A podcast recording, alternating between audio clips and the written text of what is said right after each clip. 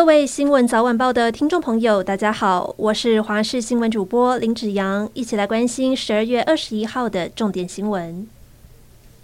韩流报道，不少人都穿起羽绒衣，但是外套内的填充羽毛虽然保暖，却常常让不少人很头痛。应该要如何清洗？究竟可不可以直接丢进家里的洗衣机呢？洗衣达人分享，其实羽绒外套可以机洗，甚至还比干洗来得好。不过提醒大家，如果家里用的是直立式洗衣机，要让羽绒外套压在最下面，不然羽绒衣重量轻，在水中浮起来可能会洗不干净。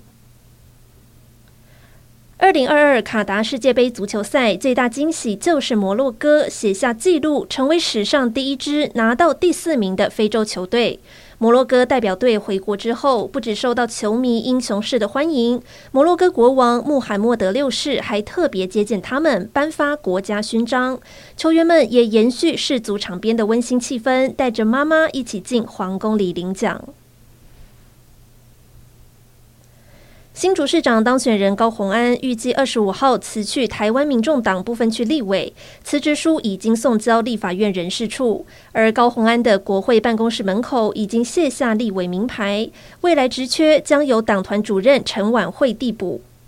不过，高虹安助理费争议如滚雪球般越滚越大。根据周刊爆料，公积金不法所得可能超过两百万，而检调在今天上午又以证人身份传唤了高办的现任及前任助理到北基站密讯，最后两人都被请回。但是未来检调也不排除对高鸿安发动第二波的约谈。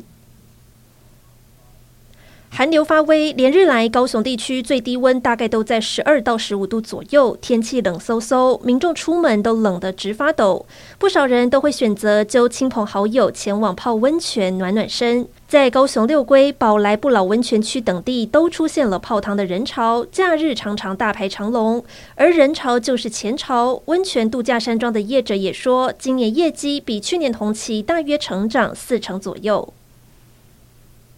中国与俄罗斯海军在东海军演，位置直逼台日周边海域。中国与俄罗斯海军二十一号到二十七号展开联合演习，位置就在浙江舟山到台州以东海域，不止靠近日本冲绳海域，也是十年来最接近台湾的一次。外媒分析，中俄选在台日周边演习，就是要向美方展现中俄两国紧密的军事合作。